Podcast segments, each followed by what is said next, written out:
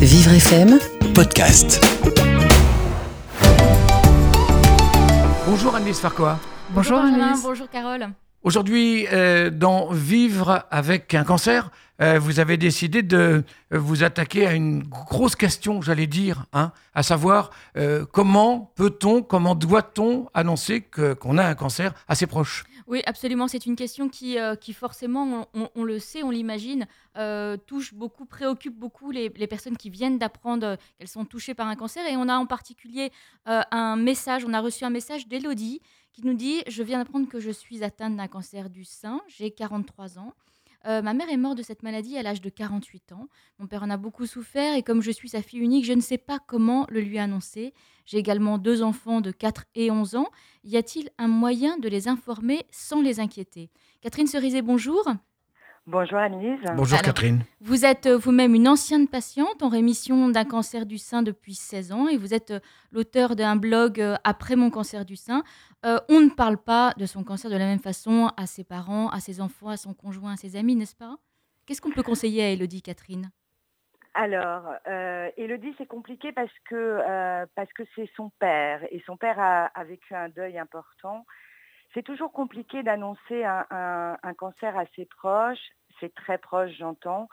Euh, D'autant plus que euh, on, on se retrouve à, à faire une, une nouvelle consultation d'annonce où on est l'annonceur. Oui. Et ça, c'est compliqué. Euh, c'est compliqué parce que euh, on a déjà souffert de cette annonce. On doit Il faut accepter. Il faut Voilà, accepter cette accepter- maladie, accepter l'idée qu'il va y avoir des traitements lourds. On doit accepter cette maladie, on doit accepter ce qui va nous arriver, on doit affronter la peur et il faut en plus annoncer à son père qu'on a un cancer, ce père qui a été euh, euh, qui, a, qui a beaucoup souffert, euh, mais sa mère avait 48 ans, donc elle en a aujourd'hui 43, donc c'était il y a très longtemps. Oui. Et euh, ce qu'elle peut dire, enfin ce que je lui conseillerais, mais les conseillers ne sont pas des payeurs, mais je conseillerais de, tout de suite dire à son père que oui, elle a un cancer, mais que 20 ans sont écoulés, que les traitements ont évolué, que maintenant on meurt de moins en moins du cancer du sein, même si euh, malheureusement des femmes encore euh, en décèdent, et qu'elle va tout faire pour s'en sortir, elle.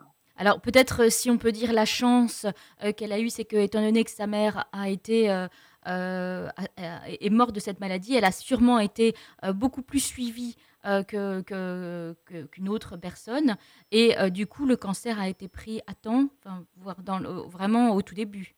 Oui, ce que j'espère pour elle, mais je pense qu'effectivement, elle était très sensibilisée à ce problème, donc elle a dû se faire suivre, elle a dû euh, effectuer des mammographies euh, plus souvent euh, qu'une autre tôt. femme. Oui, voilà, et, beau- et beaucoup plus tôt, absolument, parce que 43 ans, c'est avant euh, ce qui est recommandé, euh, c'est-à-dire l'âge de 50 ans pour commencer les mammographies. Alors concernant euh, son père, on, le sait, il, faudra vraiment euh, effectivement qu'elle euh, précise tout cela tout de suite. Concernant les enfants, parce qu'à 4 ans et 11 ans, on ne peut pas, on n'appréhende pas la maladie de la même façon. Alors les enfants, c'est encore plus compliqué. Il, y a- il- il- il- il existe des femmes qui, euh, ou des hommes d'ailleurs, qui, qui euh, cachent leur cancer à leurs enfants. Je pense que c'est une très très mauvaise idée. Oui, c'est ce C'est que une très vous mauvaise demander. idée. oui.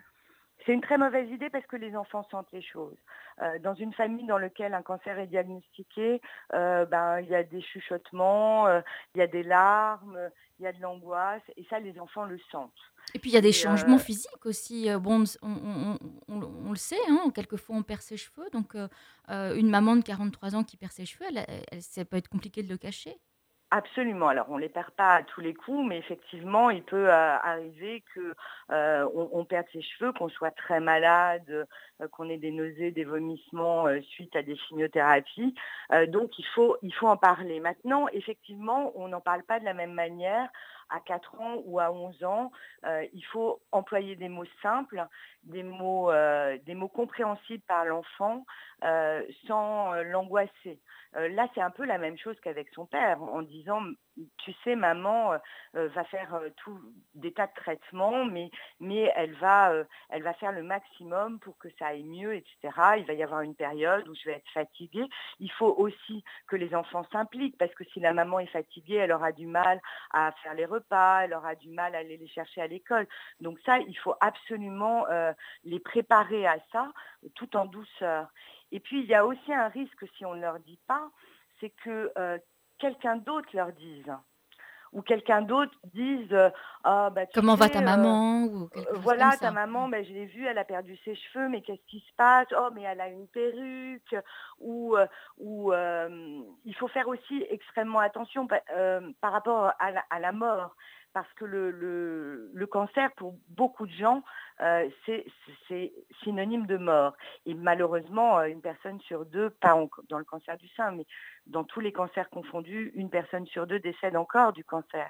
Donc l'enfant peut très bien entendre Ah bah oui, euh, ma grand-mère a eu ça, elle est morte d'un cancer. Et là, il faut être préparé à ça et leur expliquer que non, tout le monde ne meurt pas d'un cancer et que maman fait tout pour, se soigner.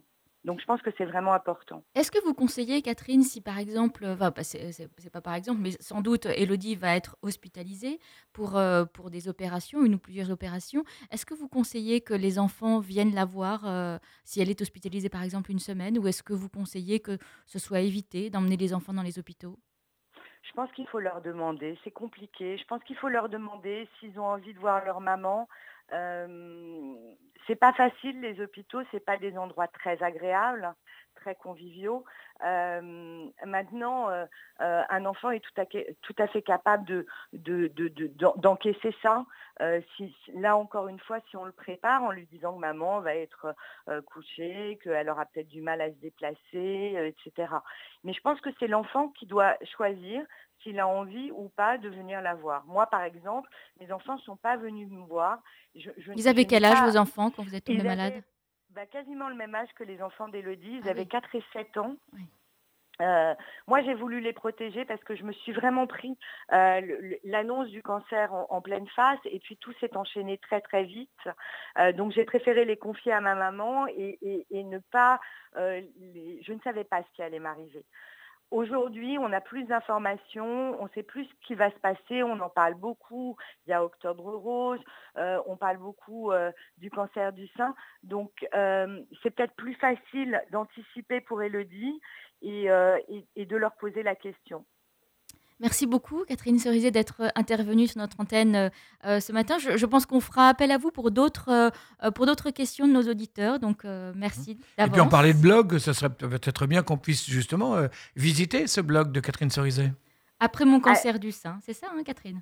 C'est ça, c'est après mon cancer du sein ou catherinecerizet.com. Cerizet, vous écrivez comment? Comme une cerisée alors que non, cerise avec un Y à la fin. Ah d'accord, cerise un petit peu à l'anglaise.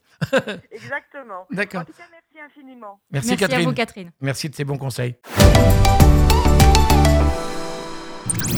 Vivre FM, podcast.